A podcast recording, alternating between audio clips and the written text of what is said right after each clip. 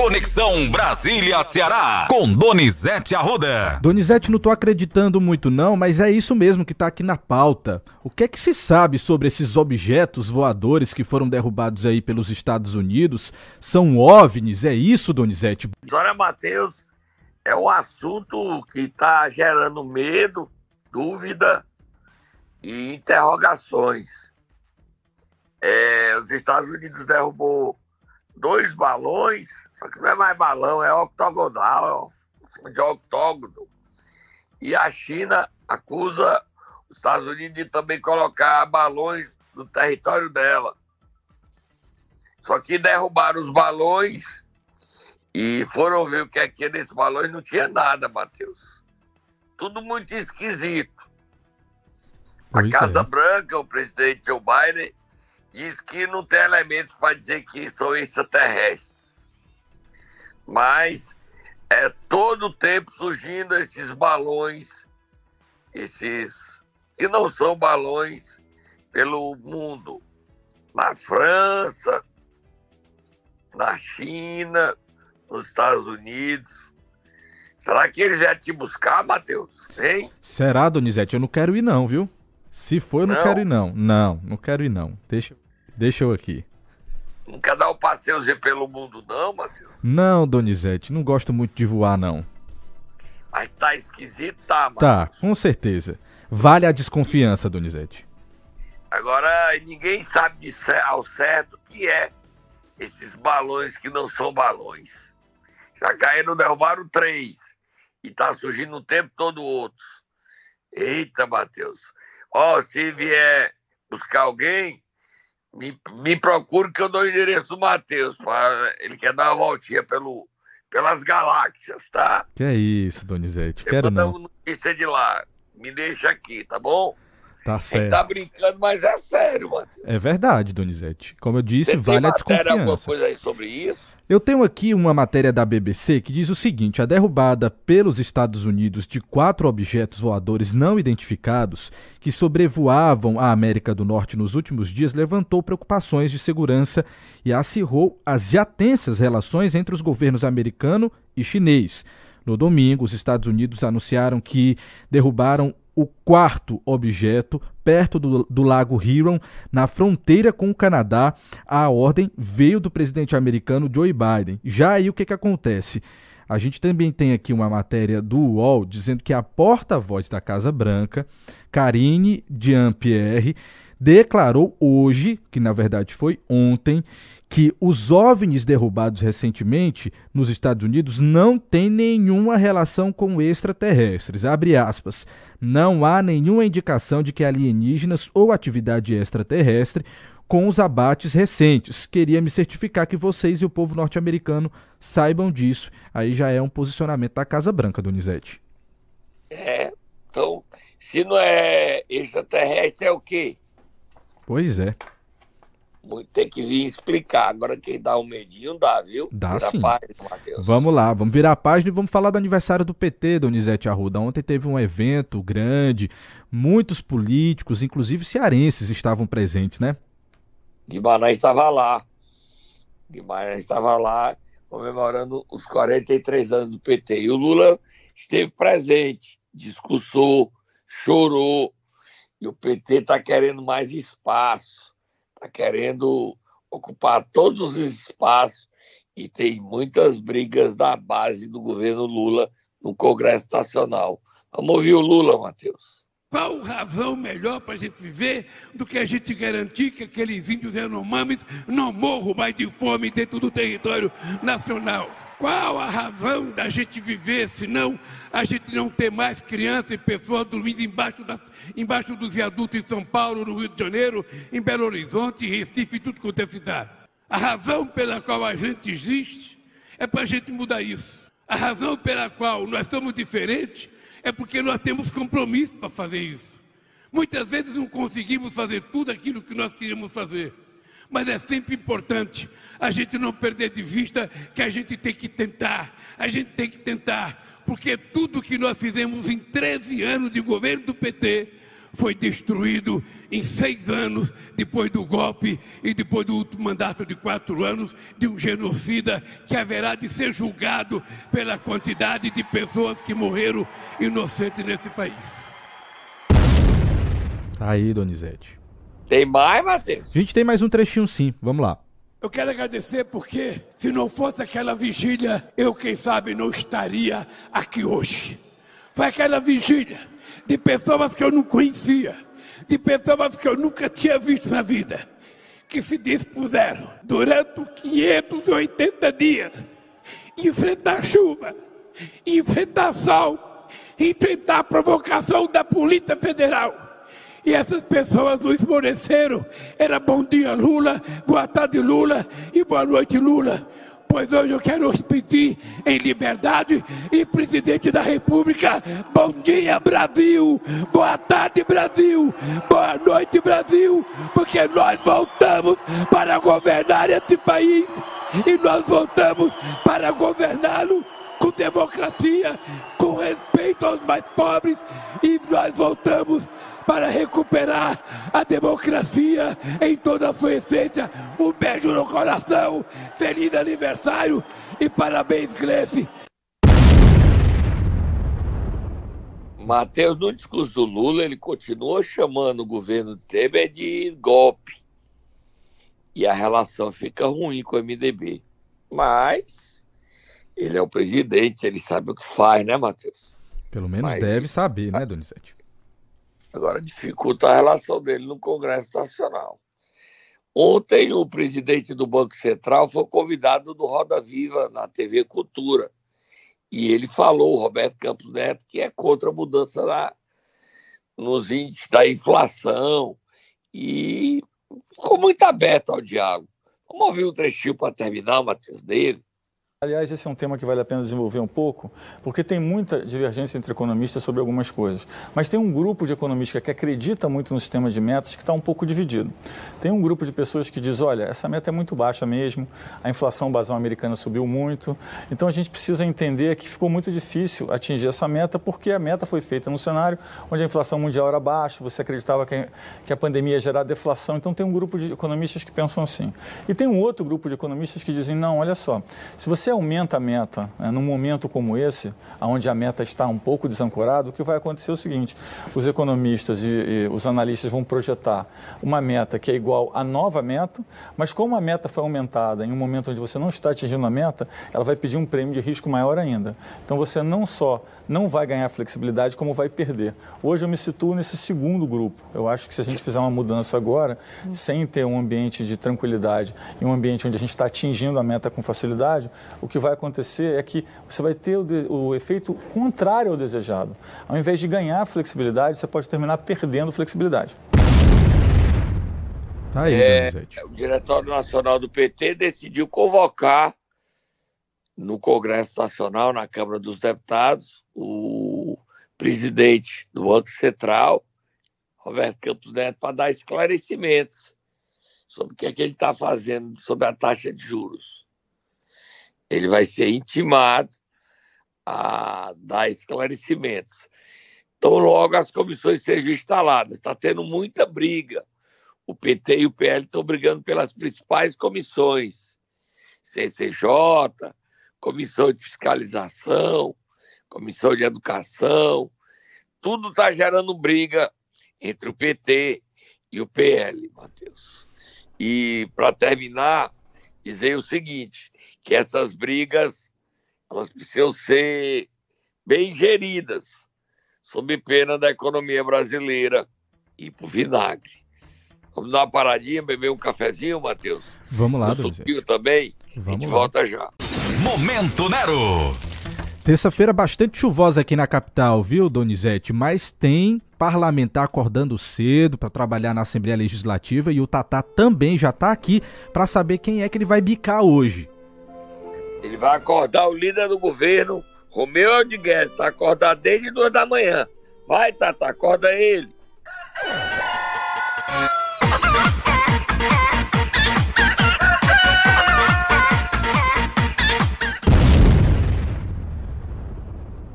Tá aí, Donizete. Matheus, Você tem a foto aí de quem acordou duas da manhã, chegou na, na Assembleia três da manhã para discursar hoje, Matheus? Tem uma foto aqui em mãos, Donizete. Tá aqui. Pode falar, diga aí. Quem tá aí são cinco deputados. Aí a oposição está presente, obriga o governo a estar tá presente. Tem dois, três governistas e dois opositores. Mas quem chegou primeiro foi a oposição. Quais são os deputados da oposição que estão aí? Dois. A gente Chegaram tem, primeiro. A gente tem aqui Felipe Mota, confere com certo. você aí. E temos Sargento Reginaldo. Confere com você aí na sua foto? Confere, dois nomes da oposição. E temos três governistas. Um do PT, e um do PDT e um do MDB. O do PT é Niso Costa. O do PDT é o líder do governo, Romeu de Guerra tem que chegar cedo, não dormir para poder discursar e defender o governo. E o do MDB é quem? Repetindo o padrão da semana passada, Genu Neto.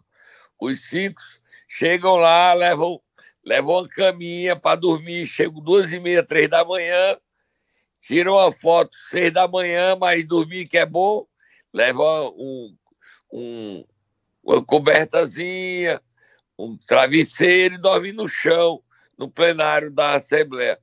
Essa história devia mudar, Matheus. Eu acho assim, uma coisa tão doida. Pois Vai é. discutir, tem que chegar às três da manhã.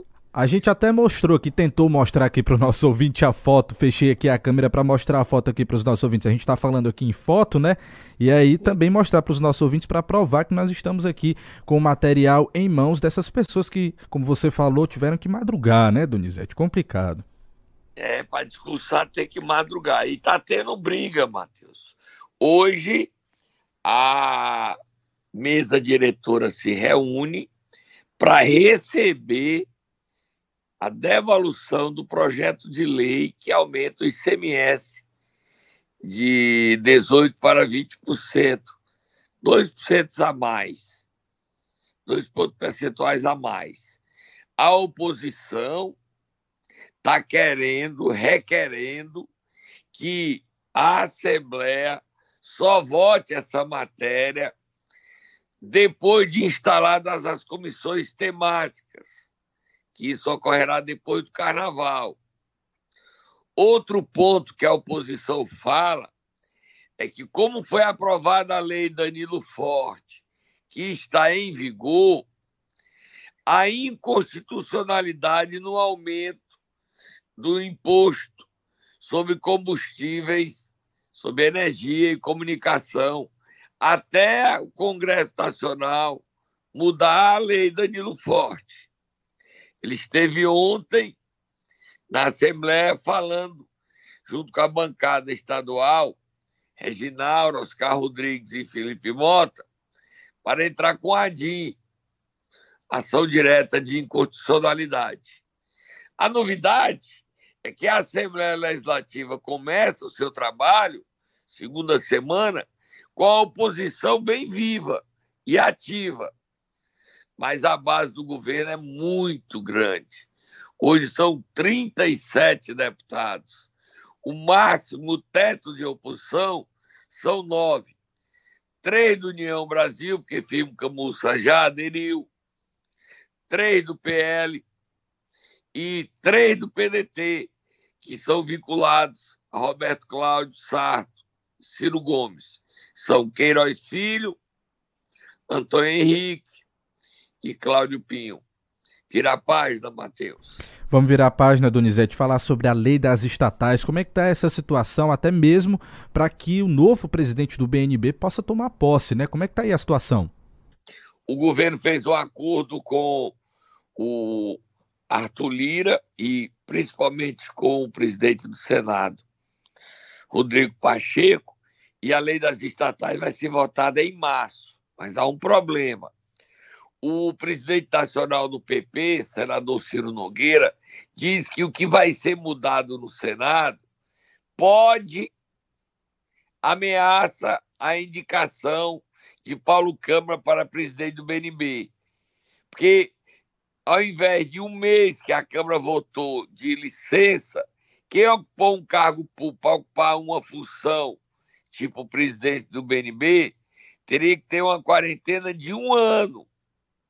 Aí, Paulo Câmara sobra e não poderá ser nomeado para presidir o Banco do Nordeste. Já está certo que a lei das estatais muda, mas muda criando regras duras ainda. Um ano, Paulo Câmara ficando lá de fora. E a dúvida: quem vai ser o presidente do BNB, Matheus? Com a mudança chegando em março e um ano, Paulo Câmara, que era governador de Pernambuco, é o nome descartado. Próximo assunto, Matheus. Próximo assunto também é muito importante, Donizete, a venda da Enel. Você ficou de explicar ontem para a gente como é que estão essas tratativas. Como é que está essa situação aí? Muito grave o caso gravíssimo. A Enel, que é a antiga Coelce, ela tem contrato até dois, mais cinco anos, até 2028, certo? 2028. Só tá Moab, mais Moab, mais Moab, mais Moab. Ela tem cinco anos. Aí qual é o golpe da Enel? A Enel quer ser vendida para a Equatorial foi quem assumiu a distribuidora de Goiás. E aí ela ia vender cinco anos. Aí a gaiatice dela. Ela vende cinco anos e quer que o governo do Ceará e a ANEL deem mais 20 anos de graça. E o povo cearense é o besta da história. A gente está denunciando aqui qual é o golpe da Enel, que não respeita o povo do Ceará, para que a Enel venda para a Equatorial e a Equatorial saiba que ela só vai comprar cinco anos. Nesses cinco anos nós não vamos ganhar nada. Mas daqui a cinco anos a gente vai fazer um novo leilão e vender a nossa distribuidora e botar nos cofres do Ceará 5 bilhões. E aí a gente dá mais 25 anos. A gente tem que denunciar todo dia ainda. Denunciar a Equatorial, que está participando desse golpe, dessa manobra, manobra suja, e cobrar dos políticos cearenses que não aceitem essa jogada onde o povo é o grande prejudicado. O governador Eumano Freitas, que vai estar no final do seu mandato, já deve lançar um novo leilão para vender a nossa distribuidora de energia e esses 5 milhões levar a qualidade de vida à nossa gente. Em Goiás, a Enel já fez isso. Vendeu por uns aninhos e deu mais outros tantos anos de graça. Essa esperteza da Enel está sendo denunciado e nós vamos denunciar de hoje até daqui a cinco anos, com fé em Deus, e nós não vamos permitir. Na Assembleia, o assunto já está sendo denunciado. Vamos denunciar em Brasília e não permitir isso. A briga não é contra a Enel, a briga é a favor da nossa gente, do nosso povo ainda nos trata como um cachorro vira-lata pulguento. Mas nós vamos dar a ela o mesmo tratamento que ela nos dá, denunciando o golpe dela, a manobra dela, a sujeira dela, a safadeza dela, e nós não vamos nos calar. Próximo assunto, Matheus. Donizete, para a gente terminar, vamos falar sobre a reunião que sete vice-governadores tiveram com o ministro da Justiça e Segurança Pública, Flávio Dino, para pedir aí uma revista numa resolução do Conselho Nacional de Justiça que dificultou aí o trabalho do combate à violência contra as mulheres. Eles querem modificar isso. Essa reunião foi ontem, né? Acesso à polícia a quem anda de tornozeleira para poder fazer o trabalho de combate à violência contra a mulher. Quem representou o Ceará, o governador Elmano mandou para Brasília a vice-governadora Jade Romero. E ela teve a reunião com o Flávio Dino. Vamos ouvir a vice-governadora. Aqui em Brasília, reunião com o ministro Flávio Dino, um fórum de vice-governadores de todo o Brasil. Apresentei a ele uma pauta né, para rever a Resolução 412 de 2021 do CNJ, que impede que as nossas polícias tenham acesso aos tornozelados na Lei Maria da Penha. Considero que essa questão é uma questão muito importante para que a gente possa avançar na, no acompanhamento desses agressores e também das vítimas no caso de enfrentamento à violência doméstica. Importante, Donizete. É um assunto importante, Sem né, dúvida, Matheus? sem E dúvida. Tava lá sete governadores e do Ceará estava Jade Romero, que foi quem fez a proposta. O ministro Flávio Dino disse que vai estudar o requerimento, pedido, a solicitação e dar uma resposta. O Flávio Dino é, conversou com o governador Emmanuel de Freitas durante a reunião, pelo telefone, e disse que esse pedido da secretária das Mulheres e vice-governadora Jade Romero será analisado com muita atenção, certo? Para terminar, Matheus, só dizer o seguinte: nós falamos sempre de Itaiçaba, nós não esquecemos ainda não. Você se lembra de Itaiçaba, Matheus? Sim, lembro demais. Pois olha, um dos vereadores de Itaiçaba que está atacando o tudo lá, falando que ninguém mexe com o Frank Gomes, que é o prefeito afastado por corrupção e por envolvimento com aquela turma pesada, você se lembra? Sim. Falar em turma pesada, você viu ontem aquela cena que eu postei, Matheus? Um, lá numa revenda BMK, ali perto do Iguatemi, no Barreto Queiroz, chegou um, um carro, uma Ranger, com mais de 20 pessoas e levaram 20 carros.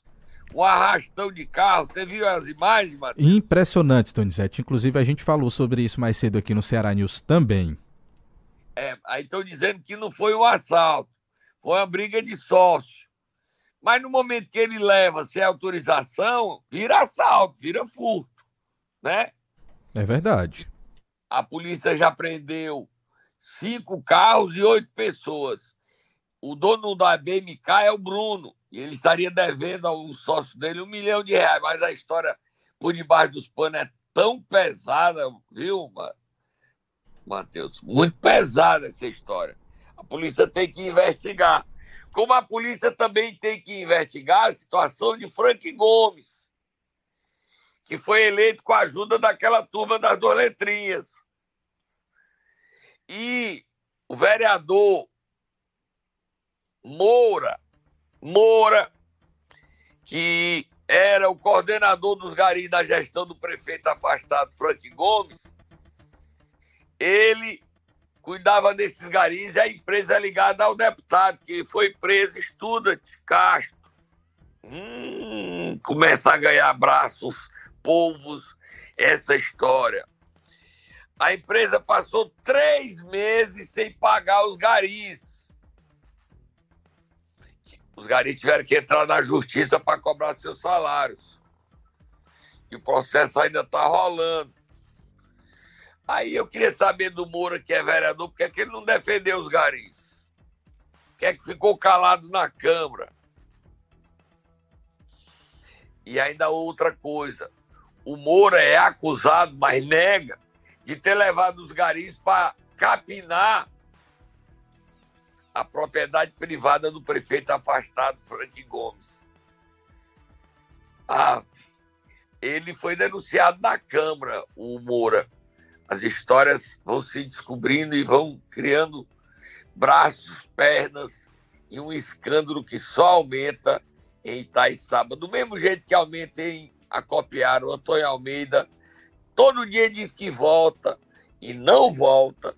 E aí a gente cobra do cobra do município não, da prefeitura, da presidente Simone Acopiara e cobra também da Câmara de Itaiçaba para resolver isso. Tá bom, Matheus?